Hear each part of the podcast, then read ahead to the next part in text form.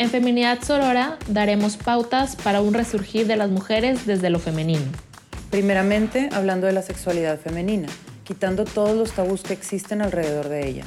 Deconstruyendo tantas cosas que hemos aprendido y que no son ciertas. Pero sobre todo, conectándonos con el amor, la ternura, la capacidad de nutrir.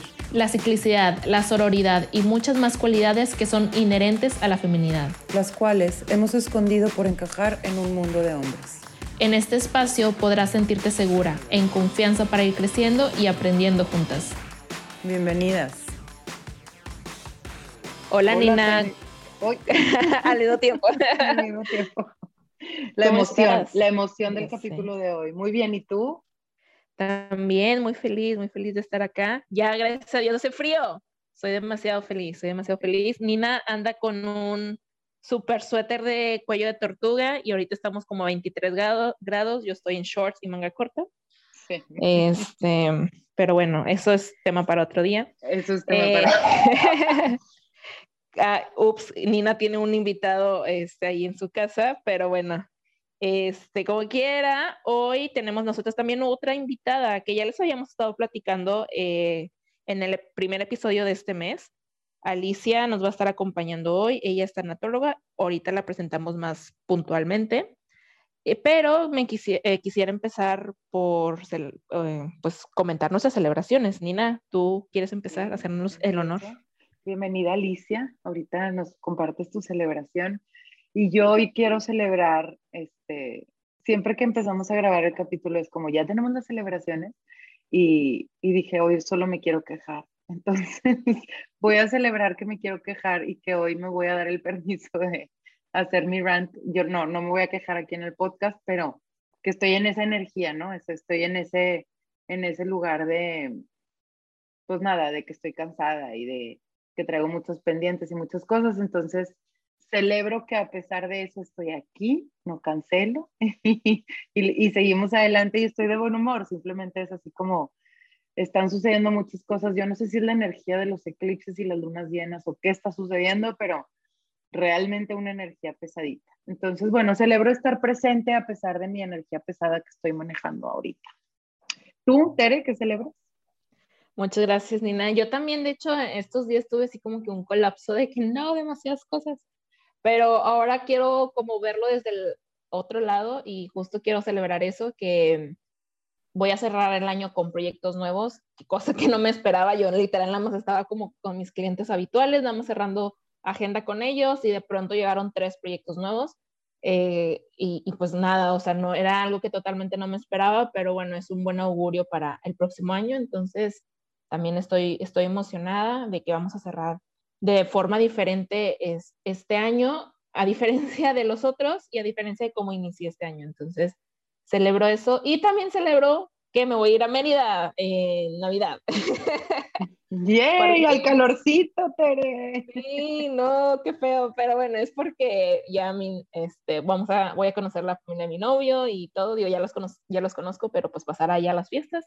Entonces, pues un cambio de, de tradiciones, a ver cómo nos va con eso.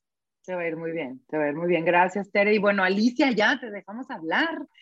¿Qué celebras tú el día de hoy? Gracias, Nina y Tere. Primeramente, pues muy contenta de estar aquí. Y había buscado qué celebrar, pero ya lo encontré ahorita. Cambié un poquito mi, idea.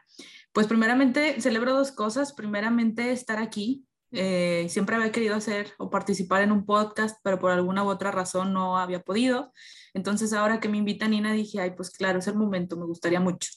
Este, y celebro también que ahí viene el frío, a mí me gusta mucho el frío, soy team frío, yo soy más productiva en el frío. Y se agrega una nueva cosa ahorita que las escucho hablar. Celebro que incluso en medio del caos que traigo ahorita, no caos este, emocionalmente hablando, sino caos laboralmente hablando, como sabrá, pues bueno, trabajo en hospital, estoy en, en más trabajos también a la vez y no había tenido tiempo de, de, priorizar algo tan importante como lo que es mi salud física, mental, espiritual y, ahorita estoy aprendiendo a, a, priorizar, a ver qué cosas me importan y digo, bueno, a ver, los pendientes van a seguir siendo pendientes y no los voy a sacar todos ahorita. La tarea la voy a tener que entregar en algún momento. Entonces dije, bueno, estoy priorizando ahorita y en medio del caos estoy dándome el permiso de, de darle la importancia a cada cosa. Entonces celebro todo eso aquí en conjunto con ustedes. Qué padre, Alicia, súper importante, porque de verdad que luego nos desbocamos por los demás y nos olvidamos de nosotras mismas y qué padre que te estás dando ese espacio y ese tiempo. Lo voy a tomar en consideración para mi vida también. Este, y bueno, pues muchas gracias. El tema, gracias por estar aquí, nos encanta. La verdad es que yo siempre había estado, ya habíamos estado platicando de colaborar juntas y bueno, pues ahora se dio la oportunidad con este tema tan importante que es precisamente de los duelos y de y de cómo manejar las pérdidas y cómo prepararnos para las pérdidas. Entonces, bueno, ¿nos podrías platicar un poquito de quién eres tú, qué haces, a qué te dedicas? Presúmete ahora. Presúmete quién eres. No, no me encanta en esa parte, sigo trabajando un poco, pero ya. Aquí gracias a, mi, Sí, gracias a mi terapeuta ya he avanzado un poquito en eso. Eh, pues sí, en, sí este, soy egresada de la UNI, licenciada en psicología, enfoque cognitivo-conductual, no siempre lo utilizo. Ya después la vida me llevó a especializarme en psicoterapia gestalt y otra vez la vida me lleva a enfocarme a otra parte de la psicología que me gusta mucho, es la tanatología. Entonces ahorita, pues bueno, la mayor parte del tiempo trabajo como tanatóloga en consulta privada y pues en, el hospital también. No sé, ¿puedo decir dónde? No puedo decir dónde. ¿Sí? claro que puedes decir dónde, aquí todo puede Ok, perfecto, ya, ya con permiso. Este, en el hospital universitario trabajo con eh, pacientes terminales y con sus familiares. Eh, y pues bueno, también he estudiado sobre cómo es que a veces, si con neuroinmunología, cómo a veces la enfermedad puede tener un trasfondo psicológico, entonces todo eso me ha servido mucho aquí. Me gusta el teatro, me gusta el arte, entonces bueno, he tratado de conjuntar todo un poco ahí. Ahorita pues también estoy en Corden. Este, ahí conocí pues bueno a Nina, conocí a muchas personas muy especiales y pues ahorita prácticamente me dedico a eso, consulta privada y pues ser tanatóloga acá en el, en el hospital y estar ahí en Córdoba. Mil gracias, Alicia. Wow. Sí, pues estás cañona. Alicia y yo, de hecho, trabajamos para preparar el manual de terapeutas en Corden. Y no sé, te tocó conocer a Tere en Corden, no, ¿verdad? No, me acuerdo que nos volvimos locas un mes ahí platicando sobre la vida y filosofando, ¿verdad? Sí. sí, sí. Y salieron temas muy interesantes. Muy interesantes. No me tocó conocer a Tere, pero bueno, ahora tengo el gusto de conocerla. Sí. Ya, por acá nos, nos encontramos. Este, muchas gracias por estar aquí, Alicia. En verdad que, que wow lo que haces. siento que o sea, es un, un trabajo, una profesión bastante como compleja, poder acompañar estos procesos. Este, y bueno, justo es algo de lo que quisiéramos platicar hoy. Y creo que, digo, ya estamos terminando noviembre, ya, ya es diciembre, ya va a ser fin de año.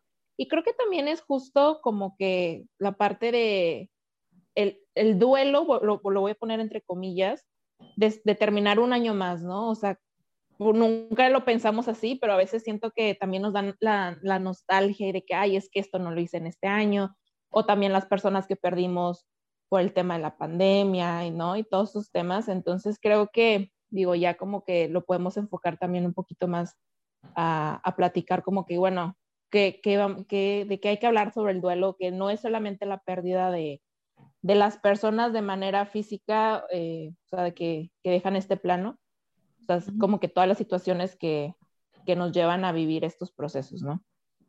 Sí, claro, gracias, Tere. Pues justamente ahorita que mencionas eso, no, no todo es eso, hay quienes piensan de que, ay, tu trabajo es bien difícil y qué complicado, pero realmente, bueno, Nina me conoce, ya me conocerás, Tere, a veces soy muy simple, a veces tengo un humor muy simple, a veces un humor muy negro, a veces incluso bromeo con la muerte, pues bueno, ¿quién no? Como mexicanos tenemos las calaveritas y todo eso, ¿no? Acaba de pasar noviembre. Entonces, justamente, sí, sí he empezado a trabajar acá de esta parte de, de la tanatología, pero también me ha enseñado mucho de la vida. Me ha enseñado pacientes que están a punto de morir me enseñan más de la vida de lo que a lo mejor yo he aprendido en mis 20 y muchos años, ¿no? Entonces, me la tomo a veces también por eso me la he tomado un poquito más a la ligera. Creo que antes me la tomaba demasiado en serio y esto tiene que ser así, y esto tiene que ser así. Y digo, bueno, a ver, no todo lo sabes, no todo lo puedes manejar. Hay cosas que sí, hay cosas que no.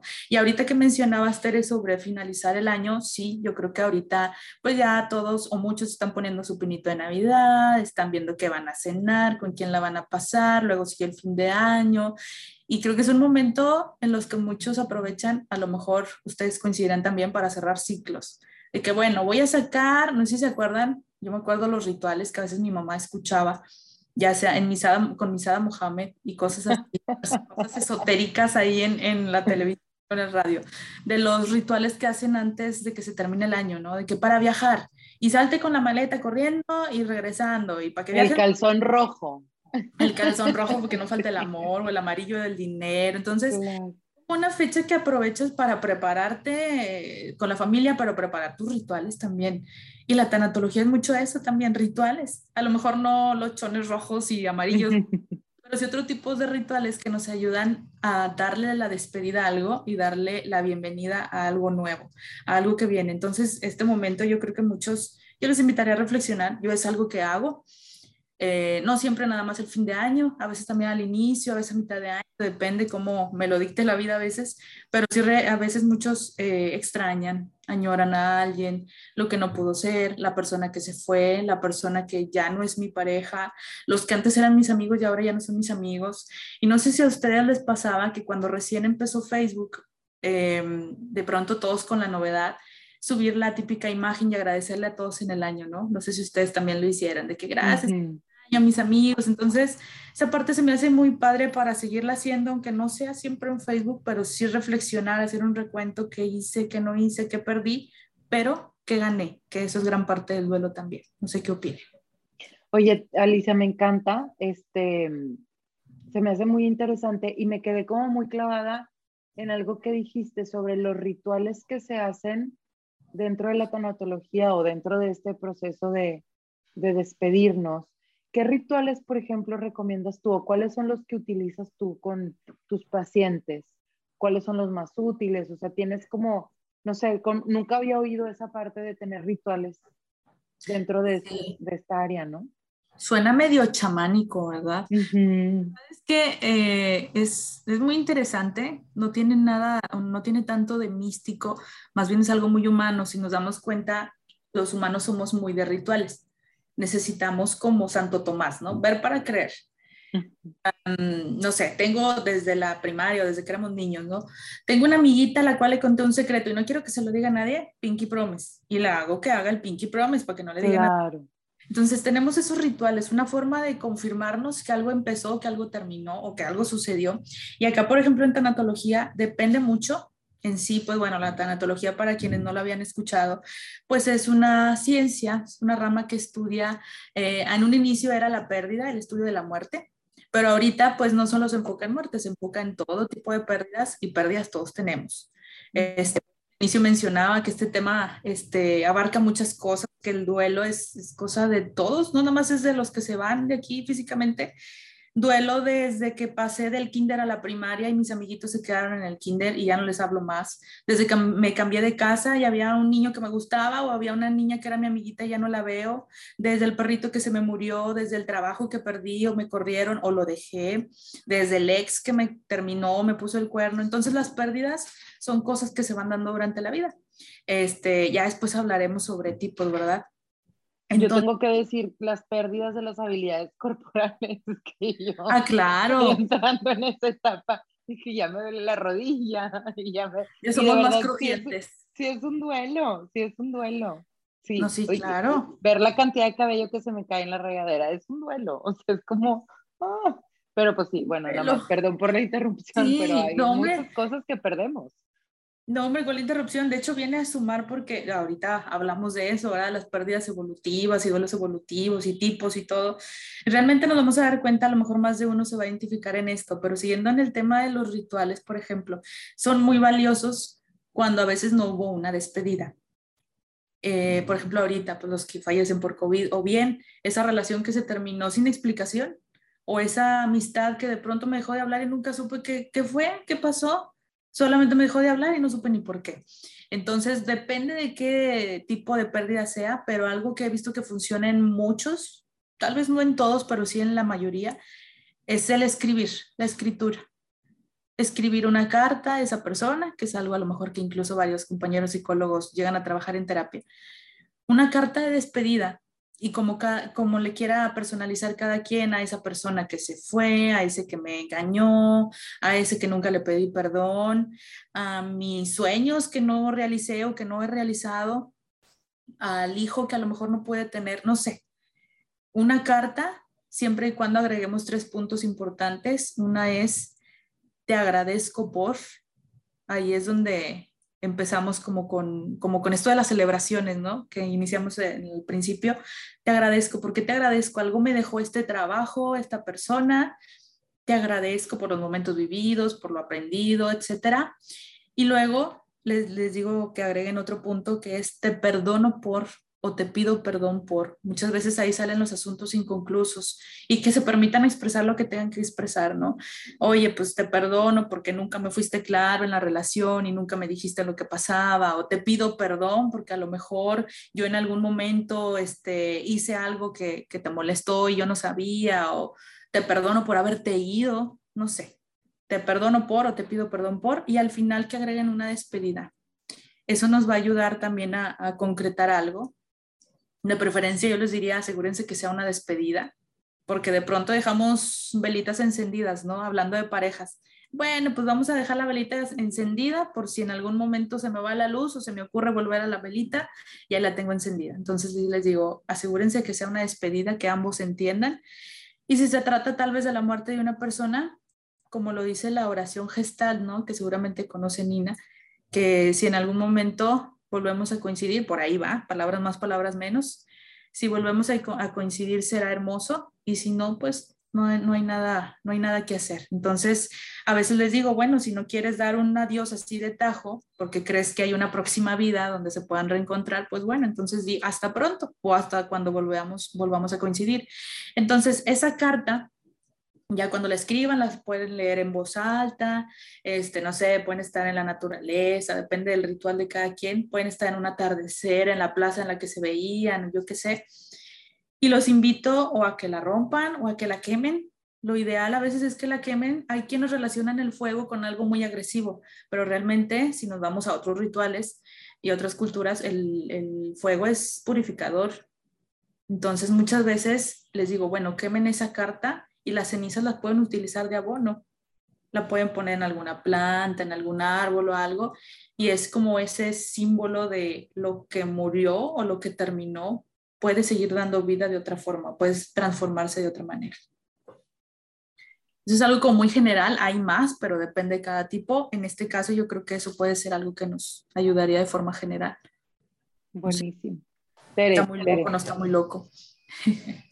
Sí, y justo, este, me acuerdo que Nina me puso esa tarea.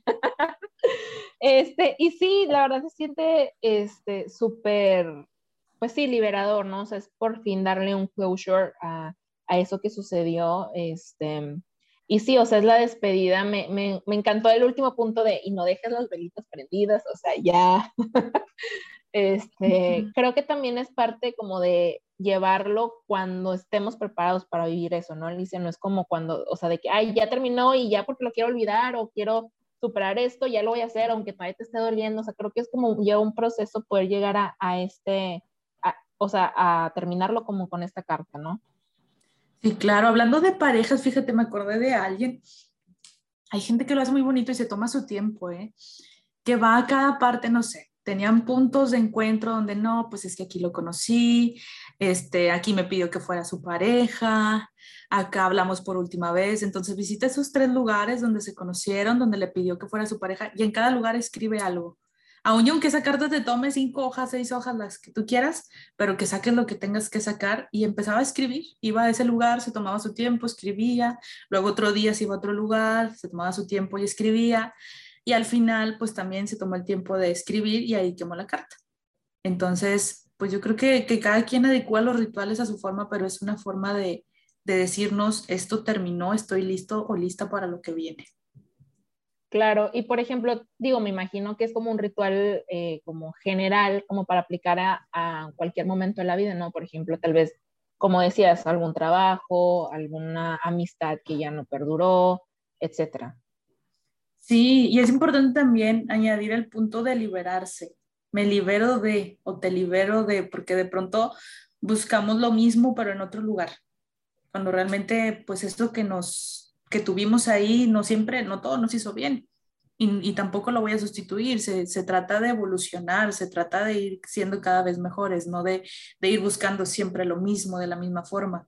Entonces también esa parte este, veo importante agregarla eh, para poder seguir avanzando, ¿no? Ahora sí que, que a lo que sigue.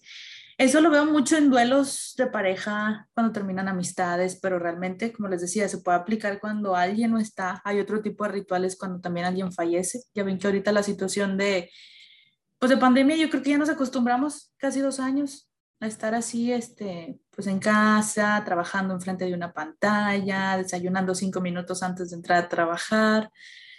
Pero hay quienes les cuesta más acostumbrarse a los que ya no están. Entonces allá hay otro tipo de rituales un poquito más específicos, como es una especie de altarcito en casa o una caja de recuerdos, algo que nos permita despedirnos de lo que no se pudo despedir. Hay una infinidad de rituales que podemos hacer, qué padre, qué, qué, bonito. Y pues sí. Em, decías algo ahorita que estabas hablando de el duelo evolutivo. ¿A qué te refieres con eso? Es, un término que nunca había escuchado. Duelo evolutivo. Mira, este tema es muy diverso. Hay tipos de duelo. Se empezó a, poner tipos dependiendo de cada tipo de pérdida.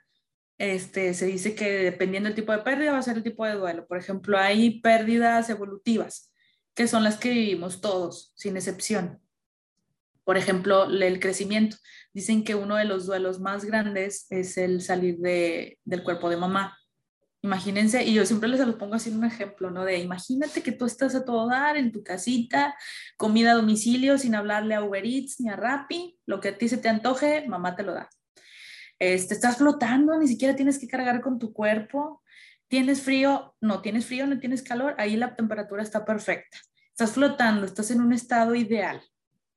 Imagínate que de pronto tu casita te empieza a quedar chica, se empieza a achicar, tú ya no cabes, entonces dices, oye, pues no me quiero salir, yo quiero estar aquí, y entre más te metes, más te sacan.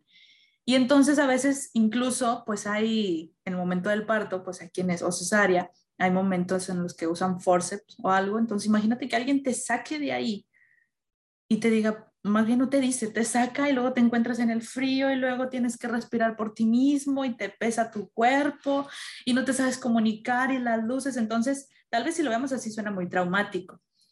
Este, por eso la importancia de los cuidados a los recién nacidos, etcétera. Entonces, se habla y hay algunos autores que hablan de que ese es uno de los principales duelos al llegar aquí a la vida. Estás dentro de mamá y tú estás con ganas y te sacan o te tienes que salir porque tu casa es como que el primer abandono de hogar, ¿no? Te sales, tienes que cambiarte de casa, ya no cabes ahí. Y entonces empiezas a crecer, empiezas a comunicarte, te das cuenta que ahora sientes hambre y a nadie te va a dar la comida si tú no la pides. Entonces tienes que llorar. Luego hay cosas que te duelen, luego el cuerpo te pesa y luego las manos, pues que con ella y otras cosas enfrente de ti que no nada más este, que no nada más eres tú. Entonces empiezas a crecer, te vas adecuando al ser bebé o al ser niño y luego vas pasando a la adolescencia. Empiezas a conocer que no, no solo lo que te rodea es todo lo que existe, que hay un mundo allá afuera, que no solo es mamá, papá y hermanos, que también son tíos, que también hay más familia, que hay otros igual a ti o de tu misma edad allá afuera, que están los maestros. Empiezas a conocer eso y, nos empezamos a adecuar a nuestro cuerpo en niños y ya viene la adolescencia, ¿no? Entonces, eso me refiero a los duelos evolutivos, pasamos de una etapa a otra. No para todos necesitamos tanatólogo, claro, hay quienes, ¿de qué depende que afrontemos bien eso? Pues de los recursos que nos enseñen papá y mamá, de cómo veamos nosotros que se arreglen los problemas en casa o, o los conflictos. Entonces, pasar de una etapa a otra. También, ahorita que decía Nina, los achaques, ¿no? Hay una edad, yo ahí ya entro en conflicto, a ver si ustedes me sacan de la duda. Ya ven que hay una edad en la que dicen que hay crisis, la crisis de los 30, la crisis de los 40, ¿cuál es? Ya, cada vez es joven, la crisis de los 25, de los 15. Oye, yo, yo lo digo. Perdón, Tere, ¿qué dices? Que en todos hay crisis, pues igual cuando vas a ser adolescente, que si el novio no te pela, no sé qué, y luego cuando ya eres universitario y la vida adulta, y luego cuando creces tienes familia, o sea, yo creo que vivimos en constante, este, como hacha, pero pues así es. Evolución. Y sí, hay edades difíciles, pues siempre, y la midlife crisis que le llaman tan famosa que cada vez se hace más más, más allá. Este, no, y, y sí, oyéndote decir todo esto, neta, sí se me antojó regresarme a, mi casita primera, allá dentro del vientre materno, se oía bien padre, o sea, realmente en ninguna otra parte de nuestra vida humana estamos más cómodos que en el vientre materno. Nunca lo había pensado así, sí, pues sí. Yo creo que por eso mucho, sí, perdón. No, no, no, dime, dime. Hay he escuchado mucho, yo también lo he dicho. Cuando estamos tristes o nos acostamos a algo, no sé si les ha pasado que se hacen bolita o habéis escuchado que dicen, ¿qué harías si te pasa tal problema? Ay, lloro, me hago bolita. te das cuenta, volvemos a la posición fetal. Sí, claro. Si sea una cuestión ahí de recordar y decir, ay, vuelvo al vientre por un ratito y luego ya me salgo, ¿no? Sí. Si tenga algo que ver. Pero sí, digo, a mí también se me antojaría volver, ¿verdad? Ojalá nunca hubiera salido de ahí, pero bueno, la verdad es que, que tenemos que salir, pues tuvimos que salir, ¿no? Eh, pero entonces es, a eso me refiero con, con duelos evolutivos, el cambio de una etapa a otra, la adultez, la, los, los, achaques que llegan, ¿no? Las, las, crisis que decimos, la crisis de los 40, los 25, los 30, no sé, ya no sé qué número este, pero bueno, cada vez veo que es más joven, ¿no? De pronto llegamos a los 25 o 30 y decimos, ¿qué he hecho de mi vida? No tengo una casa, mis papás a mi edad ya tenían un terreno. Personas se está comprometiendo, otros ya tienen hijos, y ahí se empiezan a, preguntar si lo que están haciendo es lo que quieren. Eh, luego, en la jubilación también, hay algunos que, que pasan de ser súper productivos o súper proactivos, de pronto se jubilan y ya no tienen nada que hacer Imagínate pasar 30, 40 años de tu vida trabajando 8 horas al día y de pronto esas 8 horas al día son todas para ti y no saben qué hacer. Entonces, oye, justo nunca me había puesto a pensar en eso porque justo le, acaba de pasar a mi papá hace como 3, 2 años que se jubiló y, y todo, o sea, y siempre quería salir y todos les decíamos de que, pero ¿por qué no vas a descansar? O sea, siempre estabas de que, ay, estoy cansado, estoy cansado y ahora ya no sabía qué hacer, ¿no? O sea, qué sorprendente que nunca te pones a pensar de que es que si yo estoy acostumbrado a toda mi vida que sea así, o sí, o sea, esa era mi rutina, ahora cambiarla y hacer algo totalmente opuesto, dices, pues sí te saca mucho de onda, ¿no? O sea, y como que nunca nos ponemos a pensar de realmente el, el duelo que es eso, ¿no? O sea, como que dejar tu vida pasada o como aceptar esta nueva etapa que estás por vivir. Claro, simplemente yo tuve, digo, todos tenemos duelo, ¿verdad? Tuve un duelo antes, por ahí del 2015, 2016. Eh, yo hacía circo ahí en, en, Conarte y luego hacíamos circo callejero y, me enseñaron a estar en telas, a hacer acrobacia en telas y yo bien emocionada y hula hula y, y piruetas y todo lo que nos enseñaban a hacer, andar en zancos, que eso nunca aprendí.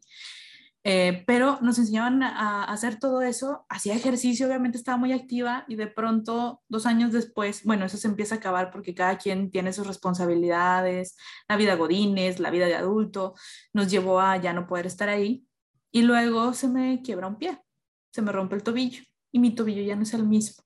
Entonces mi actividad baja mucho, ya no puedo hacer las mismas cosas que antes. Luego hubo por ahí un mal manejo médico, ¿verdad? Que no me meto en detalles porque luego me acoraje otra vez. No, duré más, dos meses más de lo que debí, de, un mes más de lo que debí de haber durado con el yeso y todo. Entonces no quedó igual. Se lastimó otra rodilla. Ahora sí que como dicen, me fregué la rodilla. Eso sí pasó de verdad. Ya no pude hacer el mismo ejercicio. Y me quedé con, con esa, esa añoranza de me hubiera gustado seguir haciendo circo, pero ya mi cuerpo no es igual.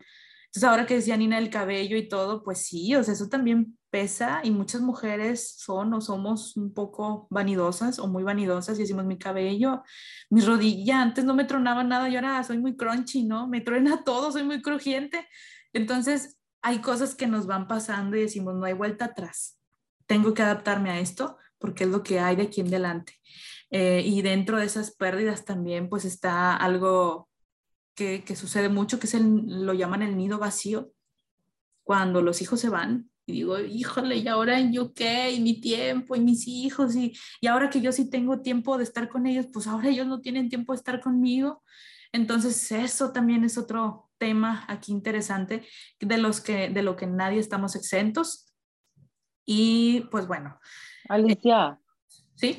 Danos por favor un rayito de esperanza. ¿Qué hacemos con todo esto? Ya, ya me deprimí. O sea, yo estoy viviendo todos los duelos juntos. Ya el nido vacío, mi hijo se acaba de ir a estudiar fuera. Entonces, estoy viviendo un nido vacío, estoy viviendo los ataques de la edad, estoy viviendo muchos duelos y creo que nos pasa a todos. O sea, como que ahorita que lo pones dices, pues sí, nuestra vida está llena de duelos.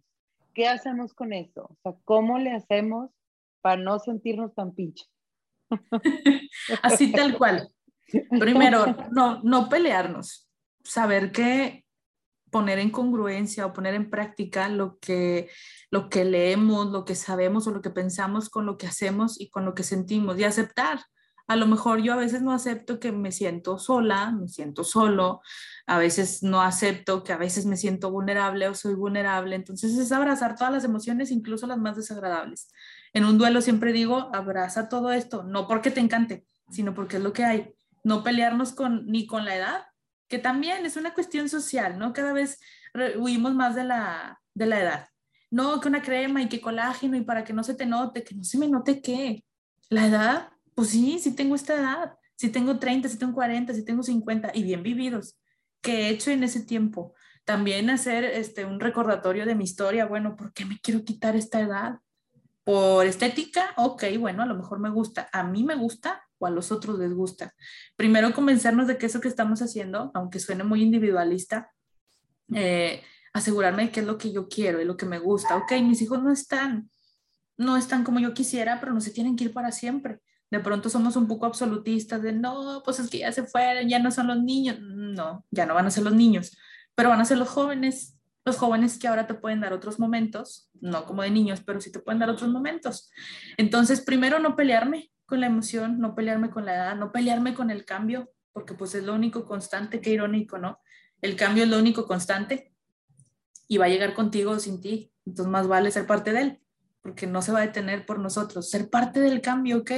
Ayer leí algo de Jung, no sé si hayan leído al respecto, él es un, era un psicoanalista muy interesante, medio hippie diría yo, y él hablaba, su teoría la basa en él, y él decía, pues es que yo también tengo estas crisis, y él decía que entre los 35 y 45 años, decía, es como llegar a esa edad y decir, llegar al último peldaño y darte cuenta que estabas por el camino equivocado. Yo cuando lo leí dije, qué triste, qué deprimente sería llegar de que sí, ya logré todo. Ah, caray, por aquí no era. Y él decía, me quedé sin muchas cosas, me quedé sin mis clases, me quedé sin, tenía su consultorio nada más, me quedé sin la amistad de Freud en aquel momento, pues un psicoanalista muy conocido todavía. Y dice, me quedé sin eso. Dice, entonces al quedarme solo, al darme cuenta que estaba vacío, pues no me quedó de otra más que como alrededor ya no había nada, voltearme a ver adentro voltear a verme a mí mismo y me di cuenta que estaba en crisis. Y se dio cuenta que la etimología de la palabra crisis eh, está relacionada con decisión. Y, si, y en chino, sí, creo que en chino significa oportunidad. Entonces podemos, dice, yo vi el vacío y dije, pues aquí hay una oportunidad, no puedo conocer más voy a conocerme tanto, aunque haya tocado fondo, y saber cómo me siento, ok, lo reconozco y me doy la oportunidad de hacer algo diferente, algo que nunca he hecho. Darle espacio a esas ideas, de saber que yo antes de esos hijos o antes de ese duelo yo tenía una vida. Yo era, no sé, me gustaba bailar, me gustaba, siempre quise escalar una montaña, siempre quise acampar y a lo mejor nunca lo hice, o quise viajar, entonces retoma esos sueños que en algún momento pausaste por ser mamá, por ser papá, por ocuparte de los demás y te dejaste un ladito tú. Yo sí diría, no sé qué opinan los demás, pero yo sí que a veces las mujeres están un poquito en desventaja o estamos. Digo están porque yo he decidido no tener hijos, pero las que sí han, han tenido hijos o quieren tener hijos están un poquito en desventaja. ¿Por qué? Porque nueve meses los pasan ellas solas en su embarazo y el hombre no sabe qué es lo que se siente estar embarazado. Y luego te cuesta desapegarte de ese bebé y dices, es que es mío, mi bebé, le pasa algo, ¿cómo voy a desapegar? Ahora entiendo a las mamás, por eso les cuesta, ¿cómo que, cómo no te va a costar si todos los días, todas las horas estaba contigo ese bebé y ahora se tienen que separar? Entonces, y no solo estaba contigo, te necesitaba. Claro. tú, porque yo creo que eso es lo que, lo que nos pasa a muchas mujeres, que a final de cuentas nuestro valor se convierte en resolverle las necesidades a los otros, porque de verdad sin, sin un adulto no pueden, sobre todo en los primeros años, ¿no? Y luego entender como, ok, hay que soltarlos y hay que dejarlos ir, porque, porque ellos tienen que vivir su vida. Eh, yo creo que esa es la parte del duelo que cuesta tanto como mamá a la hora de soltarlos, porque de verdad no, hubiera, no hubieran sobrevivido sin ti y, y luego no te quieren ni ver. ni en pintura. Entonces, claro. como, ah, claro, yo creo que es, es, un duelo fuerte. Sí, y esto, y esto da una contradicción, esa cuestión, porque si se dan cuenta, la adolescencia es como un ensayo para la vida adulta, pero luego no, no eres ni, ni blanco ni negro, no eres ni adulto, pero tampoco eres niño. Entonces estás como que quiero la libertad de un adulto, pero dependo como un niño, ¿cómo le hago aquí?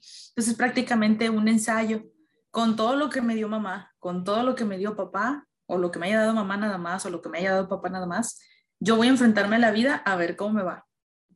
Y entonces es como llevar a la mamá de una forma pues simbólica. Por eso muchos niños cuando se van desapegando de la mamá, cargan un peluche, cargan una sabanita, o cuando se van a la guardería, pues es como una forma de, ¿qué es lo que da mamá? Seguridad, protección, cariño. Pues bueno, es una forma de llevar el cariño y la seguridad y protección conmigo retomamos que somos muy de rituales, somos muy de, de, materializar las cosas, pues yo llevo conmigo mi sabanita. En lo que me acostumbro o en lo que entiendo que mamá está dentro de mí, en lo que hago, en lo que decido, en la forma en la que me cuido. Entonces yo diría que la adolescencia es un ensayo para la vida adulta, ya cuando vamos llegando a la adultez, pero es toda una contradicción, ¿no? Por una parte nos dicen, ten un apego seguro con mamá, fortalece esos lazos y luego te dicen, pero ahora sí ya sé un adulto y ve la vida tú solo y desapégate de mamá. Es todo un caos, pero bueno, sí se puede. ¿Qué hacer? Diría yo el rayito de esperanza que decía Nina. De entrada, pues decía no pelearse, saber que ahorita las cosas van a ser diferentes. A veces nos engañamos diciéndonos, vas a ser el mismo, vas a ser la misma, la vida va a continuar igual y no es cierto. La vida es diferente cada día. Por más rutinas que haya, la vida es diferente cada día. Todos perdemos cosas cada día, simplemente desde el cabello, desde las células. No es, nuestra misma, no es exactamente igual la misma piel la que tenía un día antes, no hay la misma cantidad de cabellos. Entonces, ser consciente simplemente de que esto es un constante cambio, de saber que tomar esta palabra que decía sobre la crisis, saber que es, que es una, una transición, que puedo tomar una decisión incluso ya me acordé, en chino significa oportunidad. Crisis significa oportunidad. Entonces, bueno, tengo una oportunidad de balancear mi vida, de cambiar las cosas, de retomar esos sueños, ¿por qué no?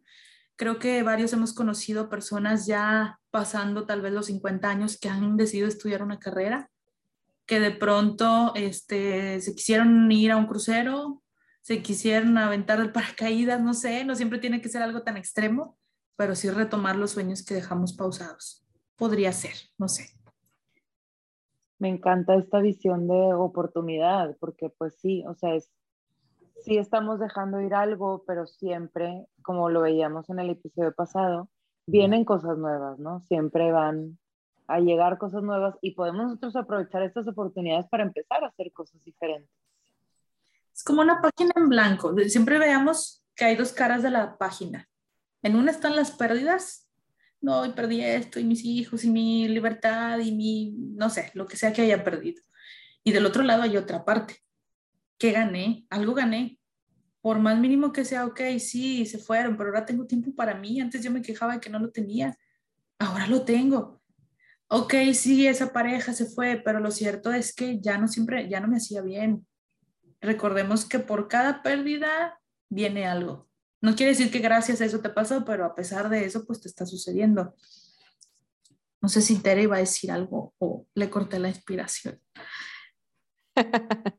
Sí, digo, creo que también es algo este, que tenemos, que es el punto número uno que tú comentabas, Alicia, somos seres humanos y obviamente le tenemos miedo al cambio, o sea, es lógico, o sea, de estar acostumbrados y siempre tener lo mismo, a salirnos de ahí es, o sea, obviamente nos va a dar miedo, pero, o sea, es como también abrazar nuestra naturaleza de, ok, o sea, me está dando miedo entender, o sea, no, no eliminar esa emoción, abrazarla, pero también como vivir y conectar con esa parte que nos hace humanos de la naturaleza, de, o sea, tiene que morir algo o, terminar algo para seguir dando oportunidades nuevas, como, como ahorita lo mencionabas, ¿no? O sea, algo diferente que nos va a traer, como siempre, un bien mayor. O sea, es vivir otra nueva etapa, encontrarnos, transformarnos, crecer. Así es, y como decía este autor que les decía, ¿no? Al ver que ya no hay nada, bueno, como que no hay nada, me tengo a mí, voy a ver qué hay dentro de mí, que voy a retomar.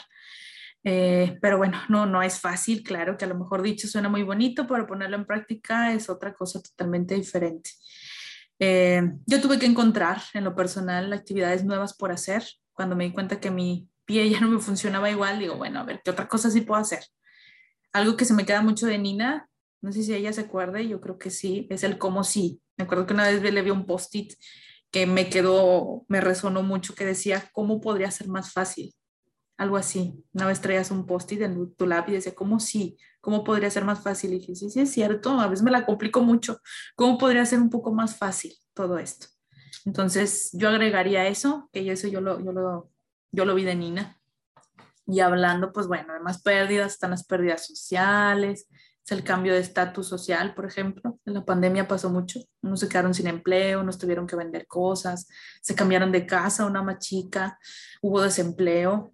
Y pues el confinamiento también, ¿cuántos amigos no perdimos? No porque hayan fallecido, sino porque nos dejaron de hablar o simplemente no supimos qué pasó o nos peleamos que no, que tú eres covidiota, que no sé qué, y cómo se te ocurre salir y no, que yo el cubrebocas. Entonces, ¿cuántos no nos dejaron de hablar? No sé si ustedes han perdido amigos en este pandemia, pero hubo gente que sí me dejó de hablar. Ya después me di cuenta que no me aportaban mucho, ¿verdad? Pero en el momento sí, sí me pudo. No sé si ustedes también hayan perdido, pero sí hubo gente que dejó de hablar. Fíjate que yo lo siento más que, más que pérdidas, sino como movimientos. Como que siento que esta pandemia lo que nos trajo es, no sé si a todo mundo, pero a sacar nuestro auténtico yo, o sea, como a ser más verdaderos, porque estuvimos mucho tiempo como en la introspección o en el adentro, que pues, nos llevó a, creo yo, no sé, esas son las conclusiones que yo he sacado. Entonces, pues como que al menos yo antes a lo mejor hacía muchas cosas por, pues porque ya está el plan hecho, porque ya es lo que hay que hacer. Este, no sé, por ejemplo, muchos de mis, de mis eventos sociales tenían que ver con, con eh, eventos de mis hijos. Entonces, iba al evento del hijo y ahí estaban las otras mamás y ahí convivía y luego como que ya no hay esos eventos, pues ya no, no es que, no es que nos hayamos peleado, simplemente como es la vida, que de repente te aleja de las personas. Creo que eso pasó mucho, o sea, bueno, al menos en, mi percepción eso, eso es lo que sucedió, que, que nos volvimos más auténticos, entonces pues fuimos, empezamos a ser como más selectivos, todo mundo, de, de con quién pasamos el tiempo, ¿no? tienes muy poquita oportunidad de pasar tiempo con alguien, pues buscas pasarlo con alguien con quien te la pases bien. Creo yo que comulgues más con esas cosas, no sé, no sé qué opinan. Como una ganancia, sí, también. Sí, totalmente. Alicia, yo quisiera este, hacerte una pregunta, que es algo que justo estoy viviendo y que no sé, eh, digo, creo que también se puede aplicar, pero tal vez es como desde otra perspectiva. Por ejemplo, cuando hay cambio, bueno, mm, bueno, sí, es algo como relacionado a lo que ya habíamos estado hablando de que nos hacemos esto un poco más, mm, o sea, ya corrida la edad y pues hacemos más crunchies y cambios físicos, pero ¿qué pasa cuando nosotros decidimos hacer esos cambios en el sentido, por ejemplo, eh, ahorita yo es, eh, acabo de concluir un taller que, era, que impartía Grace, que se llamaba Adelgazando con Amor. Entonces había, bueno, y, y llevábamos un libro que se llama La Dieta del Alma, y en el libro te decía, tienes que hacer una carta a tu yo delgado y a tu yo este, con sobrepeso, ¿no? Como para poder dejar ir a esa versión tuya con sobrepeso. Entonces, X, empezaron a, surgir muchas cosas y y me di cuenta, por ejemplo, que yo tenía una resistencia cañona a dejar esa parte de mí con sobrepeso, de quién soy yo sin sobrepeso. O sea, ¿qué, qué, qué va a pasar conmigo después de, de, perder esto, no? O sea, y, o sea, no, no sé si es ahí donde aplique lo mismo que, que, hemos estado hablando durante ahorita, o sea, este tiempo, de, de, pues, abrazar eso, ¿no? De que es un cambio y que va, a venir cosas mejores, pero como que ya algo, o sea, no sé si sea una perspectiva diferente el estoy haciendo un cambio porque yo lo estoy buscando, así como que muy, muy, muy puntualmente de, es que yo necesito, quiero hacer este cambio a, cosas que eventualmente suceden como perder un empleo, una amistad, etcétera, que eso como que eventualmente sucede, no que lo estoy buscando a fuerza, ¿sabes? No sé si, si te, tenga sentido algo de lo que acabo de decir, como que sí me di, eh, di a entender. Sí, creo que va muy de la mano con, a lo mejor con la costumbre, con lo que yo tenía al ser así, eh, de alguna forma en algunas cosas hay ganancias, aunque no siempre nos encanten las ganancias. Y decir, bueno, es que yo estoy tan acostumbrada a estar así, estoy tan acostumbrada a usar este tipo de ropa, podré usar este tipo de ropa si me despido como de este sobrepeso, ¿no? Aquí yo albergaría un, espacio, un espaciecito para la esperanza y decir, bueno, a ver, poniendo todo en una balanza o de un lado de la moneda y otro, la otra cara de la moneda, ¿quién voy a ser yo sin sobrepeso? Como decías, pero también preguntarte, ¿y quién podría ser sin sobrepeso? Como preguntarme eso, retarme un poquito, decir, bueno, puede ser interesante, puede ser que sí o puede ser que no, voy a descubrirlo yo. No sé si, si abarca un poquito de lo que decías, Tere, pero yo creo que sí pondría mucho eso en, en ambos lados de la balanza. Ok, ¿quién voy a ser? No lo sé, pero lo quiero descubrir quiero ver qué puedo hacer yo ahora con esta nueva versión mía. Y yo diría, hay algo ahí que dice mucho, salte tu zona de confort, no sé qué opinan ustedes, no estoy totalmente a favor de salirte todo el tiempo porque hablan como de un abandono, de deja tu zona de confort y busca otra.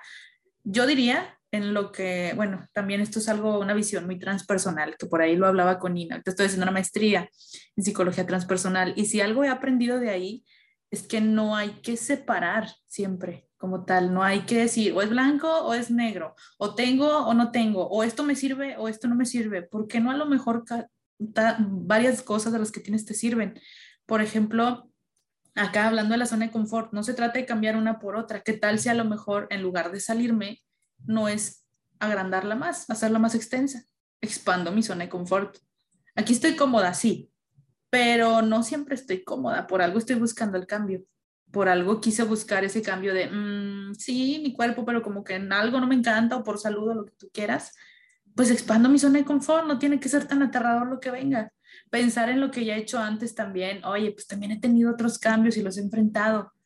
Esto también lo voy a poder enfrentar. No es igual a los otros, pero es un cambio también. Entonces, yo sí agregaría aquí el punto de la curiosidad. Pregúntate qué, qué voy, en lugar de, además de preguntarte quién voy a ser yo sin sobrepeso, es quién podría ser sin él, que me va a gustar, no me va a gustar, es como ver una serie, ¿no? Y preguntarte qué va a pasar en la siguiente temporada o el siguiente capítulo. Claro, qué, qué lindo eso que, que, comentabas de expandir la, la, zona de confort. Siempre nos lo venden así como que, no, o, sea, los, los, coaches, ¿no? Que ahorita como que es, hay un boom, ¿no? De que no, es que salte de ahí, que no sé qué, y el éxito, que quién sabe qué, ¿no? Y sí es cierto, o sea, digo, como quiera, todas nuestras experiencias y nuestros eh, pues sí, nuestra historia nos hacen ser quienes somos, entonces todo suma y todo nos lleva a lo que somos ahorita, ¿no? Entonces, bueno, me encantó eso, eso con lo que, con lo que comentaste ahorita, Alicia, muchísimas gracias. No sé si Nina quisieras hacer otra pregunta ya para ir concluyendo, porque ya se nos está acabando el tiempo. Sí, no, ya es que nos podemos quedar aquí en el chal toda la vida, Alicia, me encanta, me encanta tú tu perspectiva, este, qué bonita forma de redondear. De veras que me voy a quedar con esa frase, expandir mi zona de confort, qué grueso. Porque sí, no tenemos que... La vida ya de por sí trae sus suficientes duelos como para nosotros estarle agregando más. Más peso a la maleta. Sí, es que yo también me lo decía, salte de tu zona de confort y me obligaba, no, salte, salte. Bueno, a ver, yo voy a salir, pero cuando esté lista, me salgo un rato y luego vuelvo, me salgo y luego vuelvo y luego la expando. No me tengo que salir cambiar y abandonar mi zona de confort, por algo era de confort. Me gusta mucho esto que decía del vientre materno, no nos queremos salir, pero de alguna forma conservamos con nosotros algo de eso, algo de esa comodidad, algo de ese bienestar. Y la verdad, como dijiste, a ver, pues te van a empujar, afuera de tu zona de confort, te van a empujar, afuera de la matriz te van a empujar, o sea, la vida te va a empujar esos cambios. Entonces, qué bonito podernos dar nosotros mismos esos apapachos y esos consuelos de nuestra zona de confort, porque la verdad es que la vida sí nos empuja, o sea, nos empuja, nos empuja constantemente. Qué padre tener ese lugar donde podamos estar seguras. Siempre nos vamos a este, caer, perdón. Sí, no, no, sí, siempre nos vamos a caer. Hubo algo, Nina, que se me vino a la mente, perdóname que, que saliera así de pronto. que mencionaba que estaba en clases de circo, es algo que me gustaría mencionar porque esa vez me quedó la mayor, bueno, no la mayor, pero sí una muy grande lección. Eh, ya, ya ven que les decía que nos enseñaban a andar en zancos, ahí en Conarte. Mm. Padre, voy a aprender a andar en zancos y no sé qué. Y ahorita que hablamos de que nos caemos y nos golpeamos y no nos gusta, yo diría, bueno, vamos a preparar el terreno para caer un poco más en blandito, ¿no? Ya que la caída. Y me dijeron, ah, mañana toca la clase de caída. Y yo, ¿qué? Sí, la clase de caídas. Y yo, ¿que no vamos a ver zancos? Sí, por eso, pues vamos a ver las caídas. Y yo, ¿cómo que yo una clase de caídas? ¿Por qué me enseñas a caerme? Mejor enséñame a no caerme. Y justamente ese día me dijeron, bueno, mira, es que sí, lo ideal es que no te caigas. El zanco era como un metro, un metro y cachito. Entonces yo decía, pues no me quiero caer, me voy a quebrar algo, no sé. Y mi miedo era quebrarme algo, que como ya terminé quebrándome algo. Entonces todo lo que le tenía miedo ya me pasó casi todo. Entonces no hubo forma de evitarlo. Y esa vez me dijeron, bueno, es que la clase de caídas no vas a poder evitar caerte a los ancos, más si vas empezando y eres una novata. Entonces nos decían, bueno, súbanse a los ancos, claro que yo con muchísimo miedo, y nos decían, primero un compañero los va a ayudar y luego pues van a ser solos y van a ir ahí en la pared, asegúrense de tener algo de donde apoyarse. Si de plano no hay nada donde apoyarse, busquen un lugar blandito, sacate, tablas, algo. Y si no hay un lugar blandito, al menos asegúrate de meter los brazos. Es preferible, si se tiene que romper algo, que se rompa un brazo o algo, a que se te rompa, no sé, el cráneo o otra parte de tu cuerpo más importante. Mete los brazos y, y rueda y mete los hombros luego. Entonces, pues fue muy interesante porque dije, pues sí es cierto, o sea, si esto lo llevamos a la vida, no vamos a evitar caernos. Claro que lo vimos siempre a caer, pero no vamos a evitar caernos asegurémonos de que caigamos en blandito. La vida nos va a empujar, a veces va a ser bien buena, a veces nos va a hacer bullying, pero a caer, pues asegurémonos de caer en blandito. Me encanta esto como reflexión final. Aprendamos a caer en blandito. Y esa es una de las formas en las que podemos aprender a vivir nuestros vuelos. Siempre tener un terreno blandito preparado. ¿Qué significaría un terreno blandito? pues un grupo de apoyo, o sea, tener como nuestro grupo de, gente cercana con la que podamos hablar, em, tener nuestras meditaciones y nuestras prácticas de propio confort, o sea, hay muchas cosas que siempre nos pueden aligerar el, pues esos duelos, ¿no? Que vamos viviendo en la vida, esas caídas que se nos van presentando. Entonces vayámonos armando de nuestro blandito para caer en blandito. Me encantó. Muchísimas gracias, Alicia Tere. No sé si tú quieras decir algo más. Sí, digo, creo, ya para cerrar, nada más concluir con que no todo tiene que doler. La vida, o nos venden la vida con que es que el sufrimiento es necesario para crecer y para ser mejor. No, no es cierto. Qué bonito lo que nos comparte Alicia de caer en blandito. O sea, qué delicia es, ok, me voy a caer, pero no, no me va a doler tanto, ¿sabes? O sea, algo inevitable que va a pasar, pero lo, lo vamos a vivir de una forma diferente. Entonces, hay como que también hay que aprender que es parte de nuestro autocuidado, nuestro, nuestra parte de, de, pues sí, de querernos a nosotros mismos y cuidarnos. Y no tiene nada de malo que no nos duela tanto cuando nos caemos. Como quiera vamos a aprender. Entonces, pues bueno, muchísimas gracias Alicia, un placer tenerte aquí. Definitivamente te vamos a volver a invitar. Me encantó platicar contigo. Un gustazo conocernos de esta forma. Y pues nada, ya saben que nos pueden seguir en nuestras redes. Alicia, no sé si tengas alguna red eh, como más profesional o si no te importa que te sigan en tu red este, personal que nos puedas compartir. Pues subo cosas similares. Eh, si quieren irse como más a lo profesional, entre comillas, porque de pronto subo memes y algo, acorde con, ¿verdad? Es Alicia Villanueva, tanatóloga en Facebook, igual en Instagram. Y en TikTok estoy en conjunto con, con el consultorio y otros profesionales, estamos como Relevi Monterrey. Ahí suben, subimos cosas de duelo, de pronto uno que otro que da risa. Entonces, pues gracias por la invitación. Ya queda en ustedes su responsabilidad si me invitan o no, porque hablo mucho. Entonces, muchas gracias este, por la invitación. Nos encanta, nos encanta tenerte y que hables mucho y nos da material para muchas otras conversaciones. Muchísimas gracias. Este, nos escuchamos la próxima semana. Mil gracias a todos los que nos escucharon. Un abracito. Bye bye. Gracias. Bye.